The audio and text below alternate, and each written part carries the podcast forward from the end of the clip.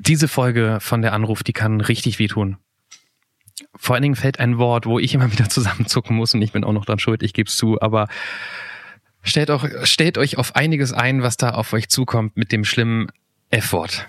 Mhm. Dem Das schlimmen, schlimmen Ja. F-Wort. Das, das schlimme, schlimme F-Wort hat aber zum Glück eigentlich gar nichts mit unserer heutigen Anruferin zu tun, Katharina, die ein ganz anderes Thema mitbringt, nämlich ähm, die hat vor ein paar Jahren so eine Phase gehabt, wo sie sich in der Bachelorarbeit verloren hat, irgendwie ihren Frust auf ihren Freund projiziert hat und irgendwann ein riesen Eifersuchtsproblem hatte, bis sie zum guten Schluss sogar deswegen in die Psychiatrie gegangen ist. Und das hat ihr am Ende irgendwie auch gut getan. Es geht um Schwarzfahren, es geht um Bohrmaschinen, es geht um, äh, Orgasmen in holländischen äh, Umkleidekabinen, die man noch nicht mal selbst spürt und eigentlich Ja. nur vorgetäuscht hat. Ja. Also ja, unwissend. Ach, äh, schwieriges Thema, über das viel zu selten gesprochen wurde, unter anderem in dieser Folge, aber doch.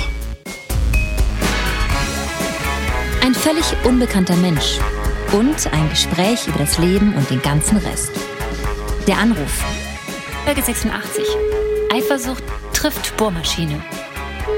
Mit Johannes Sassenroth, Clemens Buchholz und mit Hallo, hier ist Katharina. Hallo Katharina. Hallo. Hier sind Clemens in Berlin und Johannes in Frankfurt. Das haben wir auch schon lange nicht mehr gesagt, dass wir gar nicht in, in, im gleichen Raum sitzen, sondern äh, uns mehrere ICE-Stunden oh ja, trennen. stimmt, ja. Ähm, es freut uns sehr, dass du, dass du den Weg gefunden hast in diesen kleinen Podcast, der da heißt der Anruf. Wir wissen noch gar nichts über dich. Jawohl. Ich freue mich sehr, dass ich da bin. Und natürlich kennen wir wie immer dich überhaupt nicht. Du uns vielleicht höchstens, weil du schon mal eine Folge vorher gehört hast. So Aber sozusagen, wir sind uns persönlich noch nicht begegnet Nein. ähm, und wollen dich jetzt in der nächsten, ähm, gucken wir mal, wie lange wir reden, äh, äh, in der nächsten Zeit kennenlernen und äh, machen das wie immer mit unseren Fragen am Anfang. der Erstkontakt. Äh, Katharina, wie alt bist du? 31. Wo wohnst du? In Oberhausen. Was ist dein Beruf? Ähm, ich mache zurzeit eine Weiterbildung. Also ich habe äh, Deutsch und Niederländisch studiert. Und ähm, genau, bin jetzt eigentlich auf der Suche und ähm, genau, konnte jetzt über die Arbeitsagentur eine Weiterbildung machen. Wen hast du gestern vorm Zubettgehen als letzten gesehen? Mein Freund. Was mag sogar dein bester Freund oder deine beste Freundin nicht an dir? Oh Gott, ähm, dass ich mich zu viel in Frage stelle und dann manchmal nicht genug auf mich aufpasse, glaube ich, ja. Beschreibe uns einen Mensch, der genau das Gegenteil von dir ist. Hm, faul, egoistisch, illoyal, sehr extrovertiert und direkt. Ja. Und hässlich. Und hässlich natürlich, ja klar, wie konnte ich das Ja, vergessen? Das sollten wir jedes Mal dazu machen. Katharina. Ja, ich wollte gerade sagen, stimmt. Äh, Ja, kam ja, mir bekannt vor. Ähm, zu welchem Moment in deinem Leben möchtest du nicht mehr zurück, Katharina? Da gibt es ein paar so in den letzten drei Jahren. Dazu zählt jetzt auch die Sache, die ich gerade schon genannt habe. Genau. Und so vor zwei Jahren nochmal eine Etappe, die war auch nicht besonders schön. Ja, die beiden sind so die Höhepunkte, würde ich sagen. Negative Höhepunkte. Was macht der Katharina richtig viel Spaß? Mm, Zeit mit Freunden zu verbringen, zu tanzen, so macht mir richtig viel Spaß. Ja, kreativ zu sein. Wenn wir jetzt nicht telefonieren würden, sondern ich würde die Katharina auf der Straße sehen, dann würde ich was überhaupt nicht erraten, aufgrund deines Äußeren, was in dir steckt. Mm, dass sie mit einer Bohrmaschine umgehen kann und eine richtig fiese Lache hat. Manchmal, wenn sie möchte. Ja. Hast du dich schon mal strafbar gemacht? Ja. Mit der Bohrmaschine. Mit der Bohrmaschine, nee, die war nicht dabei. Das wäre eine Hammergeschichte. noch nicht. Was war der beste Ort, an dem du jemals warst, Katharina? Ähm, der beste Ort. Ich bin noch nicht so viel gereist in meinem Leben, deswegen muss ich das jetzt so äh, übertragen, dass für mich immer die besten Orte waren, wo man so viele positive Gefühle hatte, wo man mit guten Freunden einfach war. Das waren dann meistens irgendwelche Parks, wo wir gequatscht haben einfach. Also ich habe jetzt keinen speziellen, wo ich mal hingereist bin und sage, wow, das war das. Super Erlebnis in meinem Leben. Ich habe ja noch nie einen Witz gehört, der anfängt mit treffen sich zwei Bohrmaschinen, sagt die eine. Ja, Vielleicht, vielleicht kannst du in der Ja. Kategorie mich jetzt irgendwie quasi entjungfern. Ähm, sagt die eine Bohrmaschine zur anderen, oh, ich glaube, ich drehe durch. Ja, das, Nee, das war aber auch äh, gerade mein erster Gedanke. Das hätte ich jetzt auch ergänzt. Ja, Zweiter wäre hätte mir ein Gedanke. eingefallen. Da bin ich gespannt, welchen guten Witz du, weil der war ja noch nicht gut, du noch zu bieten hast. Ja, der wird nicht besser. Also ich habe erst überlegt, ob ich mir welche raussuche. Ähm, Gibt es immer einen, der mir dann immer einfällt, wenn ich einen erzählen soll. Ich habe gedacht, dann nehme ich den. Ja, der ist, der ist es auch. Der ist es oder? auch. Okay, ähm, total blöd auch nur. Was macht man mit einem Hund ohne Beine? Um die Häuser ziehen. Super, oder? Richtig, klasse. Ich muss Das Gute an dem Witz ist, auch wenn man ihn schon fünfmal gehört hat, man vergisst ihn immer und freut sich jedes Mal wieder über die Pointe. nicht wahr? Ja, ich weiß gar nicht. Ich wusste jetzt auch nicht, ob, also in den Folgen, die ich gehört habe, war er noch nicht da. Nee, kenn ich Ähm, auch noch nicht. Für mich war er ähm, schön, weil ich direkt immer jemand assoziiert habe, der mit einem Zugluftdackel so um die Ecke geht. Und irgendwie ist er durch dieses Bild so hängen geblieben. Ja, Kannst du den Witz nochmal auf, auf Nieder... Nee, was, was studierst du? Niederländisch, ich Nee, ne? hatte Nederlands. Deutsch und Niederländisch, ja. Ähm, Ja, kannst du den Witz auch auf Niederländisch erzählen? Ja, aber ich glaube dann, ja, das Problem ist dieses so um die Häuser ziehen, ähm, gibt dann, glaube ich, keinen keinen Sinn. Aber was mag hier mit so einem Hund, so Beine? Und ich glaube, stoppen war der richtige Ausdruck, also so durch die Kneipen ziehen. Boah, wenn das Ich liebe diese Sprache. Ist, ja? Ja, die klingt, die klingt immer irgendwie, die, ich weiß auch nicht, warum die hat irgendwie was Süßes. Ich muss ja gleich irgendwie an, wahrscheinlich bin ich so durch die Werbung geprägt, muss ich gleich irgendwie an so eine blonde Frau denken und so weiter. Und das hat mich irgendwie, wow, das ist irgendwie so, ich finde, ähm, alle, alle, alle, wie sagt man, ähm, äh, Kinderfrauen in den Filmen dieser Welt sollten Holländisch sprechen. Das passt so zu, zu dem Typ Frau, der da oft porträtiert Ja, wird. das Wisst ihr, was ich meine? allerdings. Ja, Alle was sollten Holländisch sprechen? Kinderfrauen, ähm, Babysitterinnen, so, äh, weißt du, so in, wenn ein Film von vor 100 Jahren gespielt hat, 1900, und es gab in der reichen Familie eine Kinderfrau, die aufgepasst Okay, hat auf. ich verstehe. Clara aus Frankfurt, so. Hast du noch irgendeine andere ähm, Connection nach Holland oder wieso kamst du drauf Deutsch und Holländisch? Ähm, ich habe im Abitur mit Niederländisch angefangen, weiß aber, dass ich wohl auch äh, Vorfahren habe väterlicherseits, aber das war jetzt gar nicht so der ausschlaggebende Punkt. Also es gab einfach nochmal die Wahlmöglichkeit, Niederländisch zu machen und Mhm. ähm, ich fand Fremdsprachen halt schon immer toll. Und einfach gedacht, das mache ich jetzt einfach und hatte das dann als Abiturfach und ja, wie es dann so ist, was mache ich dann mit meinem Leben, ähm, habe ich dann gesehen, okay, äh, in Essen kann man studieren, mache ich das doch jetzt einfach. Und habe dann auch erst ganz klug Philo dazu genommen, weil ich dachte, ach, im Studium, da wird man ganz bestimmt dann schon rausfinden, was man dann später mal im Leben macht. Ähm, ihr hattet, glaube ich, mal in einer Folge darüber gesprochen, ne? was macht man, wenn man nichts äh, weiß, was man mit seinem Leben machen Mhm. soll, dann nimmt Dann man erstmal man. Germanistik, oder? Ja, ich glaube, Germanistik ist sogar äh, explizit gefallen, deswegen ist- habe ich mich direkt wiedererkannt. Aber du hast jetzt keine, also ich bin ja per Geburt halber Holländer, ne? Das, äh, Ach, wenn ich jetzt drei Tage in Holland bin, kann ich auch wieder Holländisch sprechen. Ähm, Ja. ich, man hat in Berlin nur so wahnsinnig wenig Gelegenheiten dazu. Mein Mutter kommt so typisch von Nijmegen. Von daher, da Ah. kommt die Familie meiner Mutter her. Und ähm, die, die, du hast keine Ambitionen, jetzt irgendwie nach Holland zu gehen, nach Amsterdam oder nach, weiß ich nicht, Den Haag. Das ist ja gerade eine ganz spannende Stadt oder so. Ja, hatte ich, hatte ich schon. Ist jetzt erstmal ähm, schwieriger, weil ich ähm, jetzt einen kleinen Sohn habe und genau, wird jetzt erstmal hier bleiben. Also ich würde den jetzt nicht einpacken und ich glaube, mein Freund möchte das. Aber in den Niederlanden sind auch Kinder erlaubt. Ich weiß, dass die auch lassen. erlaubt sind, aber genau, also das, äh, da habe ich jetzt. Und von Oberhausen, und von, von Oberhausen aus ist es nicht so wahnsinnig weit. Nee, absolut nicht. Das kann man mit, mit dem E-Scooter fahren, glaube ich. Ne? Da reicht das Akku bestimmt, ja, ja, ja. Und, und, und nur um das kurz abzuschließen, mit was bildest du dich gerade weiter zu? Was, was willst du werden? Äh, das sind verschiedene Module. Ähm, das ist erstmal Suchmaschinenmarketing gewesen, jetzt Mhm. Social Media, dann kommt noch Presse, Öffentlichkeitsarbeit und dann werde ich mich noch mit äh, Typo 3 beschäftigen. Ihr kennt das vielleicht, Mhm. ne, so ein Content Management System Ja. für Websites. Genau. Das klingt ja, als wenn du danach ganz gut aufgestellt bist. Ja, eben, genau, weil ich immer das Besser als mit, Oh. mit Niederländisch. Ähm, Gibt es noch was anderes, was dich an den Niederlanden in irgendeiner Form neben der Sprache fasziniert hat? mich fasziniert einfach, dass ich das Gefühl habe, dass der, ja gut, da wo man dann immer hingeht, weiß ich nicht, vielleicht sind da auch einfach Menschen mit besserem Geschmack, aber ich habe immer so das Gefühl, die sind so einfach erstmal immer schon so super innovativ einfach. und ähm, sind bei allem immer vorne und äh, ja, einfach die Art und Weise. Ne? Wir haben halt keine Gardinen, ist zwar ein Vorurteil, aber es ist nun mal einfach so.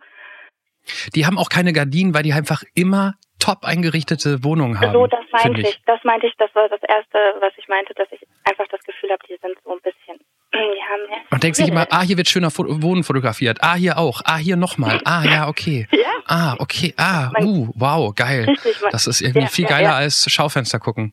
Wie sind die so drauf? Ich habe, glaube ich, ich war zwar ein, zwei Mal in den Städten, aber da hatte ich wenig Kontakt mit Menschen und war immer nur baff, dass alles so schön aussah und dass sie so gut gegessen haben und Ähm, ich muss gestehen, ich habe da jetzt auch nie irgendwie ein Semester gemacht oder war da viel, aber ja. Kann, kann Clemens da Licht ins Dunkle bringen, ins Holländische? Ich finde, dass die generell natürlich von ihrem Image her einfach natürlich deutlich liberaler sind, auch wenn das in den letzten Jahren wieder so einen Rückschlag bekommen hat. Ähm, also die haben ja auch durchaus politischen Ah, Rechtsruck, stimmt, gehabt, Rechtsruck gehabt und auch bei ihrer ähm, äußerst liberalen Drogenpolitik sind sie irgendwann wieder mal nochmal zurückgerudert. Ähm, aber generell glaube ich auch, dass die sehr innovativ sind, gerade weil die so ein kleines Land sind und viele Sachen schnell umsetzen. Ich habe letztens noch äh, einen Beitrag gelesen über die Gefängnisse in Holland, die so leer sind, weil die einfach andere Strafmaßnahmen machen, ähm, dass die an äh, zum Beispiel, ich glaube, an Dänen oder Norweger vermietet werden, die da ihre Gefangenen äh, unterbringen, weil die ganz viele Gefängnisse schließen in den letzten Jahren. Das wusste ich Ach, nicht, dass krass. es war. Oh Gott. Ja. Ich kann ganz kurz, ganz schnell, habe ich nie schon mal erzählt hier, weiß ich gar nicht. Wenn ja, dann halt mich sofort an. Meine, meine eigene Lieblings-Hollands-Geschichte, Sch- Sprachwirrwarr. Ähm, es, Katharina, wenn du, wenn du weißt, was es bedeutet, sag's noch nicht. Ähm, Okay. Ich habe im Deutschen, sag mal immer so, ne, also wenn man, ich bin direkt an der Grenze groß geworden und die nächstgrößere Stadt Nimwegen ist eben in Holland und nach Deutschland wäre das tatsächlich Krefeld oder Oberhausen gewesen. Ich vom Niederrhein komme ursprünglich. Also ist man in Holland immer einkaufen gegangen. Und wenn man dann beispielsweise im Geschäft war und dann kam so eine Verkäuferin und hat gefragt, irgendwie, ob, ob man irgendwie helfen kann oder noch besser, wenn du in der Umkleidekabine stehst und dann fragt die Verkäuferin so, äh, äh, alles in Ordnung? Und dann habe ich natürlich immer so mit meinem improvisierten Holländisch immer gesagt, äh, ich komm klar. Und in Deutschen würde man ja halt denken, ich, äh, ich, ich, ich Ja, komme schon klar, ja, alles in Ordnung. ja. In Holländischen Aber- heißt es leider Gottes, ich äh, mir geht gerade einer ab, ich habe einen Orgasmus. Das ja, habe ich, ich, musste schon lachen. ich habe, das ist mir aber allerdings erst Jahre später, nachdem ich immer wieder auch in Holland auch so überall, wo das, nee, nee, nee, komm klar, bedankt, bedankt. Und dann hat mir irgendwann mal jemand, als ich Holländisch nochmal unter, äh, Unterricht genommen habe und, und die Lehrerin mich gefragt hat bei einer Aufgabe, ob sie mir helfen sollte, und ich meinte, nee, ich komm klar. Da brach sie in Lachen aus und dann habe ich erfahren, dass ich mich seit ungefähr 30 Jahren in Holland immer wieder zum, Zum Nappel Horst. gemacht habe. Das nur kurz am Rande. Aber an der deutsch-holländischen Grenze wird man wahrscheinlich, ich komme klar, wahrscheinlich nur irgendwie verstehen. Wir haben eine gemeinsame Ex-Kollegin, glaube ich. Kenn, kennst du die noch, die Französin? Ja. Der wurde mal erzählt, also es ist eine äh, Frau, die natürlich aus Frankreich kommt, sonst wäre sie keine Französin. Deutsch ist nicht ihre Muttersprache. Und als sie noch relativ neu in Deutschland war, hat ihr ein sehr gemeiner ähm, Kollege, nicht bei uns, woanders, ähm, irgendwie mal wohl beigebracht, dass das böse, böse Wort, ich sag's jetzt einmal, wo es mir immer weh tut, Fotze, ein Wort ist für eine Frau, die Eier in der Hose hat. Die, die weiß, was sie will. Und sie hat das natürlich nie hinterfragt. Und äh, sie meinte, es dauerte Monate, bis sie tatsächlich eine Situation hatte, wo sie mit irgendjemand, den sie nicht so gut kannte, wo der immer meinte, ja, und die, die Miriam-Mensch, und die so, ja, das ist ja eine richtige Fotze. Und hat das wohl auch mehrfach betont, dass das wirklich eine Fotze ist, muss man einfach mal sagen. Und der Typ gegenüber wurde immer ruhiger und äh, er starrte immer mehr im, im, im Gesicht, bis er irgendwann mal sagt, dir ist schon klar, was du da gerade sagst, nach ein paar Minuten. Und dann sagt sie, ja, Fotze, ist eine tolle Frau und so weiter. Und dann hat er es aufgeklärt. Aber sie, er meinte, als dann alles ausgetauscht wurde, es waren die schlimmsten drei Minuten für ihn, von einer erwachsenen, normalen Frau ständig dieses Wort zu hören. Nach, was ich sehr gut nachvollziehen kann. Ja, vor allen Dingen wahrscheinlich auch mit so einem Enthusiasmus, so positiv. Ah, so eine Ja. Fotze. Klasse, wirklich toll, wie sie das macht, diese Fotze. Also alleine das schon mit, diesem, mit dieser positiven Grundhaltung dabei muss schon ziemlich ironisch sein. Werden. Podcasts zensiert eigentlich? Äh, nee, aber wir können so ein E für explicit an die Folge machen. Das Ja, bringt, ja, glaube ja. ich, das steht, da stehen die Leute drauf. Richtig viel bei iTunes. Katharina, Das ist wieder Klicks ohne Ende. Ich, ich, ich würde gerne von Holland direkt dahin springen, was wir bisher nur in Andeutungen von dir erfahren haben. Äh, Wenn du darüber ja. reden mag- magst. Äh, ja. Was, ja, ja, was, ja, ja, ja. Was, was war denn da los, als du nicht auf dich selber geachtet und nicht auf dich selber gehört hast, was gut für dich ist und was nicht für dich, gut für dich ist? Ja, vielleicht schließen wir so ein bisschen den Bogen auch direkt zu der Trennung. Also ich habe da meine Bachelorarbeit geschrieben. Also eigentlich zieht sich das Thema durch, ähm, durch mein, mein ganzes Leben. Also vielleicht, dass ich nie so wusste, was, was will ich irgendwie, wofür brenne ich überhaupt und ähm, auch so, wenn in Freundschaften, ja, ich vielleicht eher so als die, die Kleine behandelt wurde, man so ein bisschen über mich weggegangen ist, dass ich das nicht so wahrgenommen habe ne, und mich da auch immer untergeordnet habe. Und ähm, ansonsten war das eher, ja, das Letzte einfach, ähm, dass ich meine Bachelorarbeit halt geschrieben habe und da so perfektionistisch irgendwie auch sein wollte und das irgendwie ein Ventil, ja, sich gesucht hat und ich das dann angefangen habe, ähm, auf meinen Partner zu projizieren und den dann auf einmal total fertig gemacht habe und am Ende das in so einer extremen Eifersucht einfach geendet ist und anstatt zu merken, okay, dir tut das hier alles nicht gut, du bist vollkommen überfordert und du solltest vielleicht generell unter das alles gerade einen Schlussstrich ziehen, also dein Studium zwar beenden, aber alles andere bringt hier gar nichts mehr. Ne? Du musst jetzt einfach dein Leben mal auf die Reihe bekommen. Ähm, genau, gehe ich aus solchen Situationen dann nicht raus, sondern muss die dann ja bis zum wirklich äh, im wahrsten Sinne des Wortes bitteren Ende einfach irgendwie äh, durchziehen, ohne zu merken, dass ich mich eigentlich mehr kaputt mache. Das, Das- ist so das. Das, das war jetzt die, die durchreflektierte Nachanalyse aus der Metaebene. Ja, Kannst du das Genau. mal konkret machen? Du hast deine, es, es fing an damit, dass du deine Bachelorarbeit schreiben musst. Test. Ja, also ich, ich genau, Ja, das Test. ist wieder schwierig, alles so genau zusammen. Ich glaube, das war so der, der ausschlaggebende Punkt, dass ich mich da an der Stelle überfordert habe.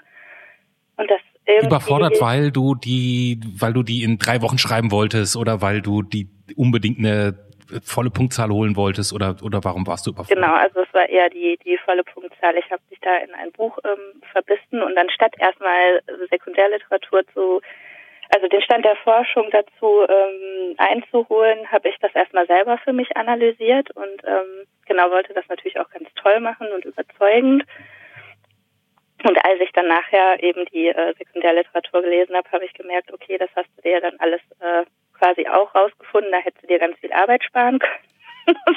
und ich wollte es halt einfach perfekt machen und Bist, äh, bist du denn nochmal kurz zum Einordnen? Bist du so eine von diesen, von diesen Mädchen, die früher neben mir in der Schule gesessen haben? Nach jeder Klausur immer dieses, ah, ich glaube, es war total schlecht. Und ich habe dann auch immer gesagt, ich glaube, es war total schlecht. Und dann kamen die Klausuren zurück. Ich hatte die vier und ah, doch zwei plus. Warst du so eine?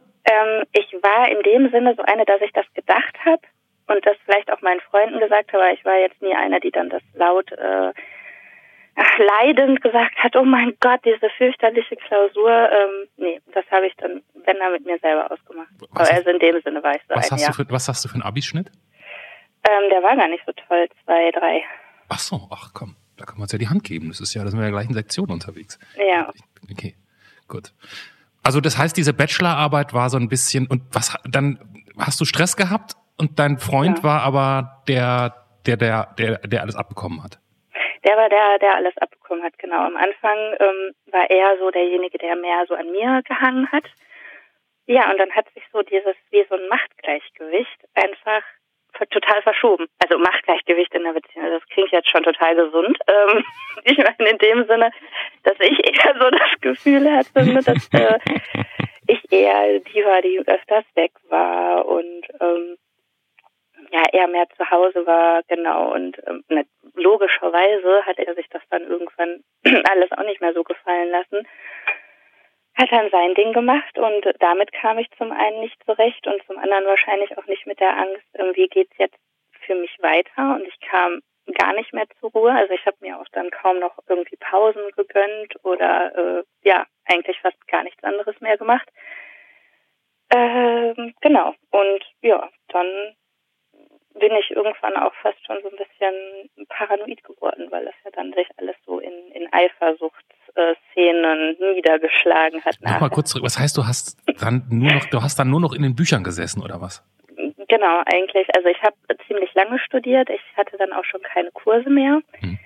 und habe das total lange gezogen, auch mit mit dieser Arbeit und ähm, genau, habe die versucht schon mehr oder weniger fertig zu haben, bevor ich sie überhaupt anmelde, so mehr oder weniger. Äh, Auf Deutsch gesagt, die Katharina hat sich ein bisschen verloren und verrannt in dieser Aufgabe. Absolut. An ihrer, und vor allen Dingen an dem perfektionistischen Anspruch. Ja, absolut. Okay. Genau, das ist es. Ja. Und dann äh, ist daran quasi, also dein Freund geht dann raus, weil er sagt, okay, dann was soll ich hier, wenn die Frau Nee, der war erst zu Hause, hast du gesagt. Du bist rausgegangen. Der war, ja, das, das, das war, genau, das war eigentlich so die, die übliche Beziehung, bis das alles anfing. Und ähm, dann hat er ähm, sich in seinem Hobby viel mehr engagiert, ähm, ist dann ja, für, für einen Verein war dann, war dann der, der Pressesprecher und in diesem Verein haben dann natürlich auch Frauen gespielt, äh, die er dann betreut hat und damit kam ich dann wiederum nicht zurecht und äh, das schaukelte sich dann hoch. Also am Anfang, glaube ich, war das ähm, gegen die Streits dann mehr so um, sitze jetzt hier schon den ganzen Tag dran, jetzt musst du aber noch, ähm, wenn du nach Hause kommst, dann musst du spülen und ähm, habe ihm dann total zu sauer gemacht, auf Deutsch gesagt, dafür, dass er einfach mal dann jetzt mehr im Haushalt machen muss und mich unterstützen muss. Und ähm, am Ende ging es dann mehr so auf die, die Eifersuchtsschiene. Genau. Ja, also ja, genau, er hat dann ähm, da mehr gemacht, ist einfach, ähm, ja, man merkte einfach, er entfernt sich auch einfach emotional. Also das war nicht nur dieses, dass er ähm, ein Hobby mehr ausgebaut hat, sondern einfach, ja, dass dieses Rausgehen auch einfach schon gefühlt ein Rausgehen einfach dann schon aus der Beziehung war. Ja.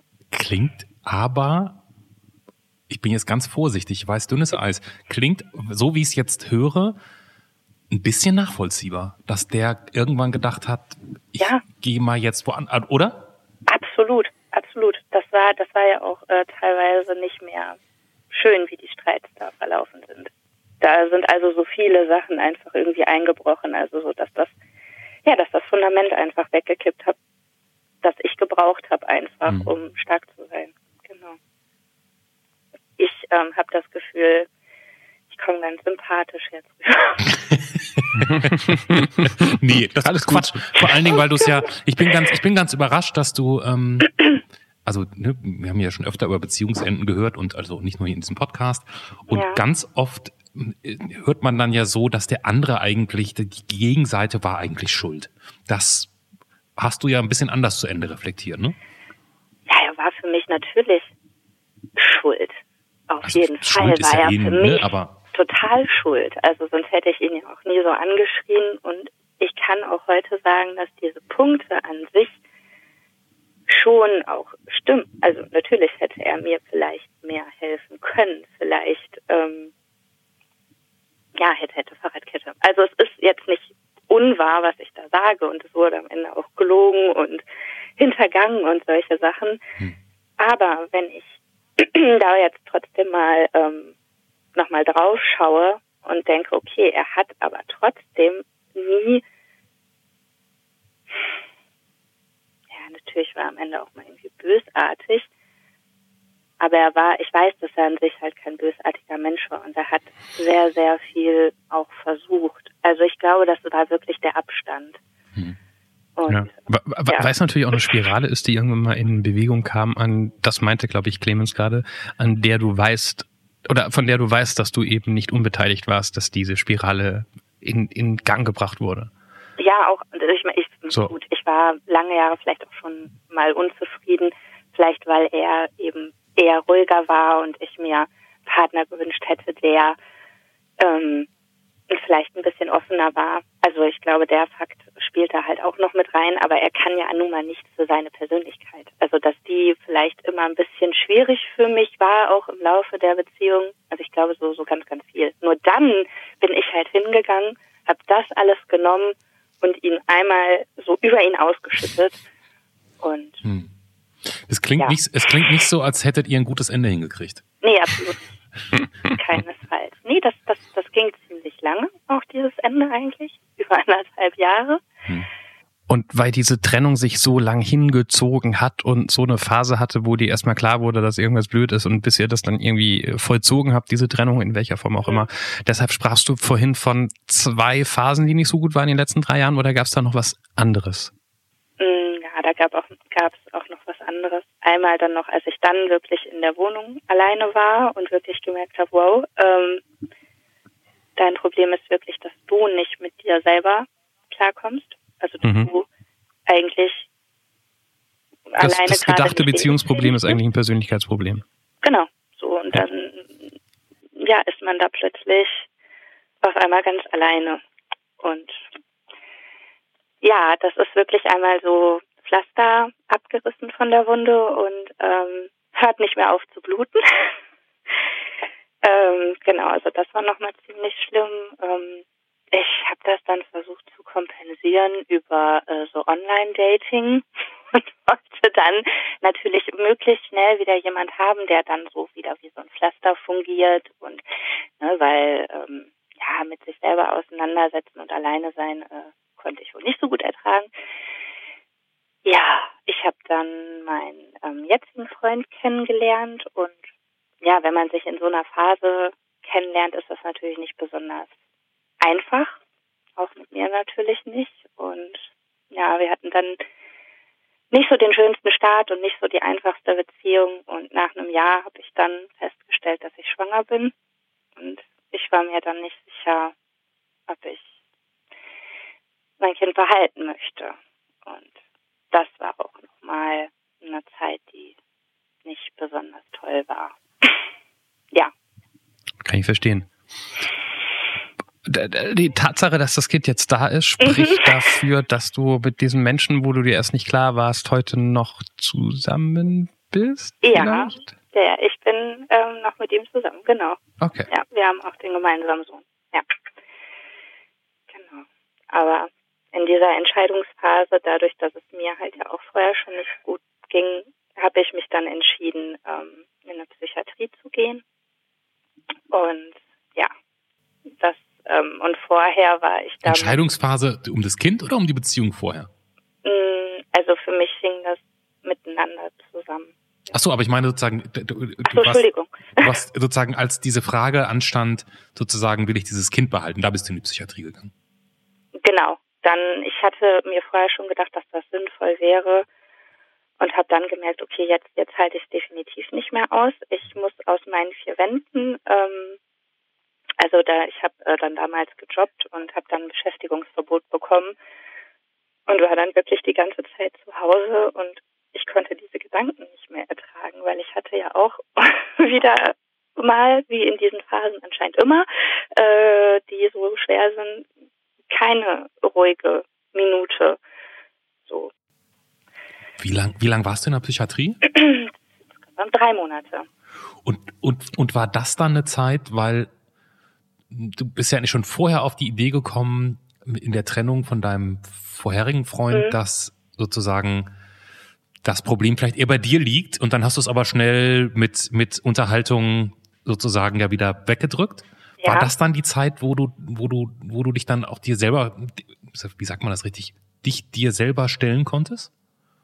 Ähm, anfangs nicht. Ähm, also auf der Station ging das noch gar nicht.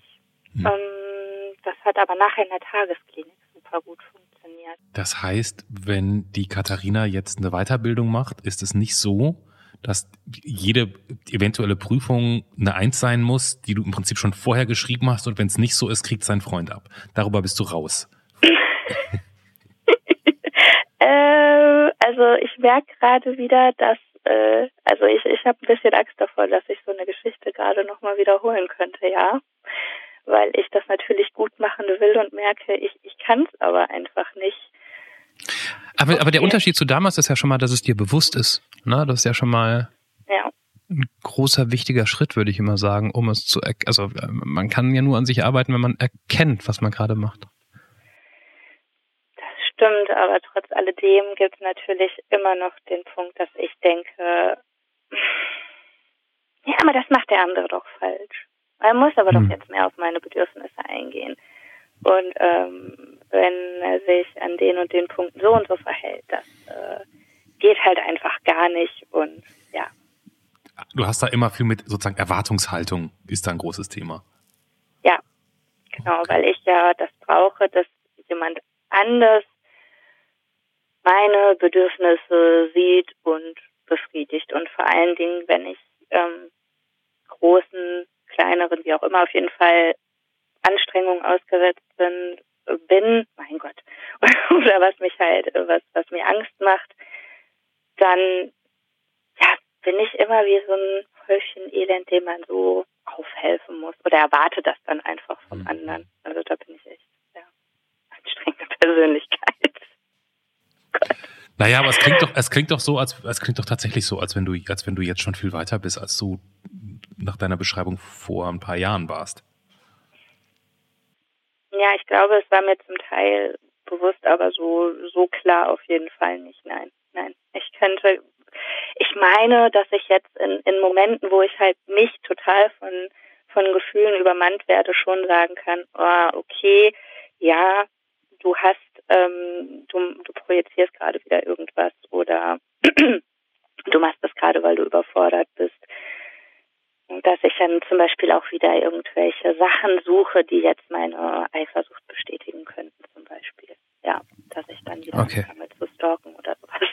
Ja, dann denke ich mir auch, okay, gut, und du, ja, ich habe ja dann so richtige Hirngespinste gehabt und äh, richtige, ja, richtige Geschichten gesponnen, was derjenige jetzt gerade macht und Interpretation von Antwortzeiten zu bestimmten Uhrzeiten. Ah, okay, ab 15 Uhr äh, antwortet er jetzt nicht mehr regelmäßig. Das heißt, da muss dann jetzt irgendwas sein oder. Okay, es ist wirklich krankhaft. Das kann ich dir bestätigen, Katharina. Definitiv merke ich schon nach so ein paar Sätzen. Du Ne, würdest und- mich in den Wahnsinn treiben in der Beziehung. Ich glaube, das, das würde jeden in den Wahnsinn treiben. Das würde mich genauso in den Wahnsinn treiben, weil es einfach fürchterlich ist. Und weil ich das auch wirklich, also ich, ich meine auch, ich hätte da ein Bauchgefühl für. Das hat sich zwar schon mal bestätigt, aber ich es kann definitiv sein, dass an manchen Punkten das eben nicht stimmt. Und ich bin dann aber hundertprozentig davon überzeugt. Und Ja, das natürlich, ist halt sonst wären wir nicht eifersüchtig, schwierig. ja, wenn man nicht überzeugt wäre von diesem Gefühl. Ja, manchmal denke ich mir auch, okay, ich denke das jetzt. Und äh, äh, äh, ja, Entschuldigung. Nee, es ist, ist okay, ich mu- muss das in, jetzt gar nicht. in, in, in dem Wort Eifersucht steckt ja auch schon ein bisschen das Wort Sucht, nicht von ungefähr. Ähm, Ja. Weil man diesem Gefühl, diesem Gedanken verfallen ist. Ich will nicht sagen, dass man danach süchtig ist, aber man ist ihm verfallen und kann damit, glaube ich, also ich glaube, eifersüchtige Menschen kann man schlecht vom Gegenteil überzeugen oder umwandeln, sage ich mal. Ich glaube, das wird dich dein Leben lang begleiten. Man muss nur lernen, damit umzugehen und zu vertrauen.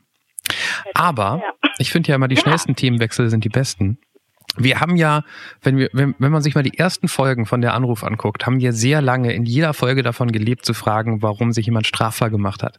Da war in der ersten Folge der Typ, der C4 Sprengstoff gekauft hat, auf der Straße, um seine Mutter in die Luft zu sprengen. Ja. Wir hatten in Folge 4 oder Folge 7 oder relativ am Anfang jemand, der 70.000 Euro bei der Arbeit geklaut hat und, und, und. Also wir hatten absurderweise am Anfang sehr viele kriminelle Geschichten. Jetzt bist du seit langem mal wieder jemand, die sagt, ja, ich habe mich strafbar gemacht. Komm. Ich bin ähm, ja mit ähm, auch einem, einem Partner damals von mir eine Bushaltestelle schwarz gefahren. Und genau diese Bushaltestelle, da wurde dann kontrolliert.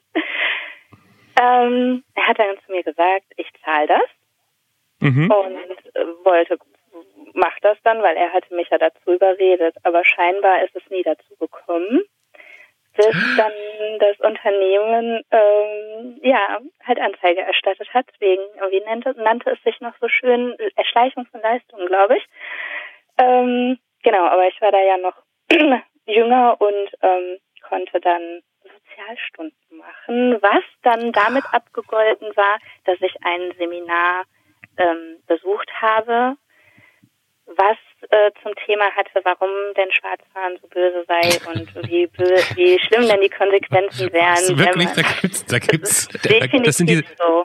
Ja. Das sind diese Seminare, mit denen eigentlich eine gute Hollywood-Komödie anfängt, eigentlich so. Geil. Ja. Aber du bist mit so einem Kurs gut weggekommen, weil habe ich Ja. schon mal meine Schwarzfahr, eine, eine Station Schwarzfahrgeschichte aus Wien erzählt, Clemens? Ich kenne sie nicht. Ähm, eine Station U-Bahn schwarz gefahren in Wien, weil wir schnell zurück zum Hotel wollten, um uns umzuziehen. Ähm, und ähm, natürlich, das geübte Auge hat in der U-Bahn gleich geguckt, steht hier ein Kontrolleur? Nein, na super, alles easy. Äh, In Wien stehen die Kontrolleure beim Ausgang der U-Bahn. Natürlich schlau, ne? Weil da kannst du dich nicht mehr rausreden. Ähm, und dann haben die gleich, gesagt, okay, ähm, kost, war eine horre- horrend hohe Summe, fand ich. Irgendwie 60 oder 80 Euro pro Person. Wir waren zu zweit. Und ich hatte heu nur 100 Euro dabei. Es waren 60 Euro pro Person. Und dann meinten sie, okay, also ähm, ich muss jetzt bar bezahlen oder sie, ich muss mit auf, äh, auf das ähm, Polizeiamt, weil ich bin ja kein Österreicher und sie haben keinen Zugriff auf mich. Also muss ich jetzt alles zahlen. Ja, ich habe keine 120 Euro. Ja, wie viel haben sie denn? Ja, 100 Euro. Okay, 100 Euro. Fehlen noch 20 Euro für die zweite Person. Aber wie gesagt, Sie sind ja kein Österreicher. Wenn Sie das nicht bezahlen, haben wir keinen Zugriff auf Sie, sagte er zu mir mit so einem nickenden Kopf. Und er, ah, danke für den Hinweis, weiß ich Bescheid. Er will mir damit sagen, ich muss es nicht zahlen, weil ich bin ja Deutscher. Also habe ich diese 20 Euro nicht gezahlt. Zwei Monate später kriege ich einen Brief von einem Inkassounternehmen in Deutschland, die mir sagen, dass die Wiener Linien ähm, eine Bearbeitungsgebühr von nochmal 120 Euro haben, wenn man nicht innerhalb von drei Tagen seine Strafe zahlt. So, also sollte ich das bezahlen. Plus nochmal eine, ich glaube 200 Euro für das Inkassounternehmen. Zu Weil die ja ja, weil es, war ja eine ganze Station, die ich gefahren bin. Und also es, es wären irgendwie 300 irgendwas Euro insgesamt für zweimal Schwarzfahren gewesen oder sogar 400. Das war, ich konnte die Wiener Linien unter unter Benutzung schlimmster Lügen davon überzeugen, dass ich natürlich auf einer Weltreise war und unterwegs war und ich konnte nicht überweisen, bla bla bla bla bla. Da haben die sich totschlagen lassen, um zu sagen, ja, wir nehmen das Inkassounternehmen raus. Das kriegen wir hin. Trotzdem müssen sie noch diese Bearbeitungsgebühr von 120 Euro zahlen, plus die 20 Euro, die noch ausstehen. Also eine Station schwarz gefahren hat uns 240 Euro gekostet. Vielleicht waren es auch nur 80 Euro Bearbeitungsgebühr und dann wären es 100, wären es 200 gewesen. Das war einfach verdammt viel Geld und seitdem fahre ich nie mehr schwarz. Sage ich jetzt einfach im Podcast, damit irgendwie das Ende gut ist. Ist natürlich nicht so, aber das tat weh. Oh Mann.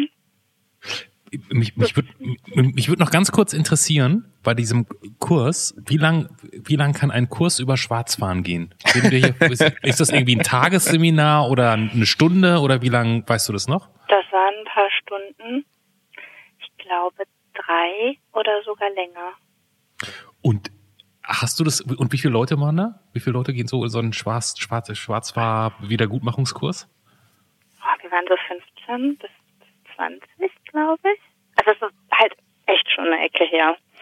Und, und jetzt so im Nachhinein würdest du denken, dass, sagen wir mal, 20 Leute, wie viele von den 20 Leuten waren nachhaltig von dieser Veranstaltung so beeindruckt, dass du dir sicher bist, dass die nie wieder schwarz gefahren sind? Äh, null Prozent. Also ich bin danach, also ja gut, ich muss mich da rausnehmen, ne? Wie viel Prozent sind das? Dann wären es dann, 5 wenn ich Prozent. Oh, ja. Ja, genau. Okay. Also Nee. du, du bist seitdem wirklich nicht mehr schwarz gefahren? Nein. Nee, nee, ich war dann Studentin und ähm, hatte ja dann immer das, das Ticket. Ich wollte gerade sagen, da im, im, im Ruhrgebiet habt ihr doch eh alle irgendwie so ein, so ein, so ein, Genau. so ein Ticket, wo man easy peasy überall hinkommt, ne? Genau. Ja, das, das, das darf ich jetzt natürlich auch nicht sagen, wenn es anders wäre. Ne? Nein, ich bin nicht mehr schwarz gefahren. Sehr schön. Ich, ich, ich könnte mich ja jetzt tatsächlich nur noch um ähm, Handwerkszeug hier kümmern in diesem Podcast, um einen Pinsel, den Clemens gerne schon vorbereiten kann, und um die Bohrmaschine gleichzeitig. Ich äh, würde gerne noch wissen, wie man auf die Frage, was, was würde man nicht von dir denken, sofort, wie aus der Pistole geschossen, wie aus dem Dübel gebrochen, ähm, sagt, ich kann mit einer Bohrmaschine umgehen. Ja, also ich bin halt immer klein und zierlich gewesen. Ähm, hab, also meine Eltern haben viele Sachen selber äh, gebaut und äh, ich das auch ich habe die auch zu Weihnachten bekommen und es war es war einfach immer irgendwie es war für mich immer irgendwie lustig und ich wollte dann nicht immer so Mädchen Mädchen sein ähm, genau, deswegen äh, habe ich dann auch mich mit in die Garage gesetzt, äh, wenn da bei den Motorrädern mal irgendwie ein Ölwechsel anstand und so. Und viele haben dann auch darauf reagiert, wie du fährst Motorrad, okay. Und ähm, ich kann halt jetzt immer sagen, wenn jemand fragt, oh, und ich muss da was bohren und äh, ja, können sie von mir ausleihen, die Bohrmaschine. Also das, dann, dann gucken die halt oft einfach irgendwie komisch. Heute Kannst du immer meine noch. Hilfe haben, Schatz. Heute Ja, eben. in, Also, in 2019 immer noch, Katharina? Frau und Bohrmaschine, ist, ist das immer noch ein schwieriges Thema? Vielleicht äh, wohne ich einfach oder hab mit den falschen Leuten, um die dann so gucken. Also es sind die nicht meine meine Freunde, also ich will ja niemanden ne, schlecht machen, aber ähm, Und im Jahr 2019 überrascht mich eh jeder, der eine Bohrmaschine hat. Ich lebe in der Stadt, keiner hat hier in der Umgebung eine Bohrmaschine. Ich glaube, ich bin der Einzige in der, im Freundeskreis, der eine Bohrmaschine hat. Und die habe ich zum Geburtstag geschenkt Sekunde bekommen. mal kurz. Ja, okay, nein, lass es. Du bist auch. Ja, die lag hier gerade noch rum, von daher ähm, ja, das ich hat man ich immer wollte gerade fragen, warum- mal so. Bitte? Warum liegt eine Bohrmaschine bei dir im Wohnzimmer? es gibt, es gibt, Oh den, es gibt natürlich den einzigen Grund, der, der bei mir sozusagen Story of my life, weil ich äh, hier was mache und ich bin noch nicht fertig geworden. Ich habe einfach irgendwie so, ja, das mache ich morgen fertig. Das war Wa- vor Was machst du? Joghurtbecher auf? Ich will wie? eigentlich nicht drüber reden. Ähm, auf jeden Fall, Nein, es geht hier um so eine Re Regaltür, die ich nochmal nach, ist egal. Und auf jeden Fall liegt die Bohrmaschine hier jetzt und da konnte ich jetzt schnell angehen. Kein fragt das einfach nicht, denkt einfach toll, der hat eine Bohrmaschine direkt irgendwie griffbereit und so. Ja. Ähm, darum ging es eigentlich eher. Wenn du es nicht erklärst, denken Leute, du machst was Perverses damit. Ja, Ach so, vor allen Dingen, meinst du? warum liegt hier eine Bohrmaschine rum? Ne? Das ist ja auch Ja. schon wieder. Oh, Da lasse ich es einfach, auch gut da lasse ich es sein. einfach mal stehen. Da lasse ich es einfach mal stehen. Achso, ist, warum liegt hier eine Bohrmaschine? Das, ähm, Genau. Warum liegt hier Ja, eigentlich genau. Stroh des Jahres das, ist doch, 2019? das ist doch großartig. warum hast du eine Staubmaske auf? Ja, Schön, okay. schön, dass ich jetzt wir ein, schön, dass ich jetzt einen Pinsel in der Hand habe. Kein Scherz. die Bohrmaschine. Und dann hat er direkt den Pinsel in der Hand. Ja, genau. Ja, so. Und er wartet auf ein paar Farb Und farbliche Action. Ansagen von dir, Katharina. Farbliche Ansagen. ja, Ähm, rot, blau. Ich nehme jetzt einfach noch grün. Rot, Blau, Grün. Während Clemens ähm, diese paar Kleckse auf ein Papier zaubert, um dann äh, rohrschachttestartig ein Bild zu zaubern, das wir gemeinsam interpretieren. Ihr könnt gerne mitinterpretieren, wenn ihr auf der Anrufpodcast.de geht, wo ihr dieses Bild als ähm, Titelbild von Katharinas Folge seht. Dann könnt ihr unterwegs euch, während ihr in dieses Internet reinklickt, auch noch denken, wow, ich glaube, das ist das erste Gespräch, wo jemand über sowas wie Ja. äh, Psychotherapie und Bohrmaschinen gesprochen hat. Das gab's, das gab's eigentlich noch nie in der deutschen Podcast-Szene. Und damit habt ihr verdammt recht. Und wenn ihr neu seid bei der Anruf, wir hatten es vorhin ja mal so kurz erwähnt, es gibt so viele Folgen ganz, ganz weiter hinten im Podcast-Feed, da Folge 1, Folge 2, Folge 47. Ähm, hört gerne durch. Wir sind nach wie vor immer wieder baff. Ich habe es vor kurzem wieder jemand erklärt, warum mache ich das denn eigentlich? Wir verdienen doch kein Geld und kostet Zeit. Ich bin immer wieder baff, was für Geschichten man aus diesem Deutschland hört, die manchmal so sind, dass man sie fast nicht glauben kann, die manchmal sehr emotional sind, manchmal sehr lustig sind. Ähm, man, man verlässt so ein bisschen die, die Blase, in der man sich sonst bewegt. Und das finde ich ähm, total. sehr angenehm. Ja, ja. Here we go. Katharinas Bild, Achtung. Wow, da hast du ja aber was Schönes gebohrt. Ja, das ist, ähm, ich sehe neuerdings wegen deiner neuen Webcam das nicht mehr so gut. Das sieht aus wie, das sieht ein bisschen anrüchig aus, aber es kann auch nur sein, wie wegen, wegen Pinsel und warum hier. Das ist das ein, ein, oh, es ist ein Schmetterling. Es ist eindeutig ein Schmetterling. Ein holländischer Schmetterling. Ein holländischer Ich Schmetterling, der Angst vor der, Bo der, der von einer Bohrmaschine verjagt wurde. Und ansonsten, wir lesen jede Interpretation, die ihr ähm, bis zur nächsten Aufnahme schickt, per Tweet, per Facebook, per E-Mail, lesen wir vor in der Aftershow-Party, die immer nach den Folgen kommt. Heute vielleicht nicht, aber sonst. So, Katharina, ähm, du bist die letzte Frau, mit der ich in Deutschland gesprochen habe, bevor ich morgen nach Portugal fahre. Was mit deiner eigenen? Ja, die zählt ja nicht. Die, mit der spreche ich auch in Portugal. Ach so, okay, gut. Hat mich gefreut, mit euch zu sprechen. Es war uns ein Vergnügen. Ähm, Grüße nach Oberhausen und ähm, Danke, danke. schönen Abend noch. Ja, euch auch. Danke. Bis dann. Tschüss. Tschüss. Tschüss. Das war Der Anruf. Von und mit Clemens Buchholz und Johannes Sassenroth. Technische Unterstützung Andreas Deile. Die Stimme im Layout, also ich, Andrea Losleben. Für mehr Infos und Mitmachen der Anruf podcast.de.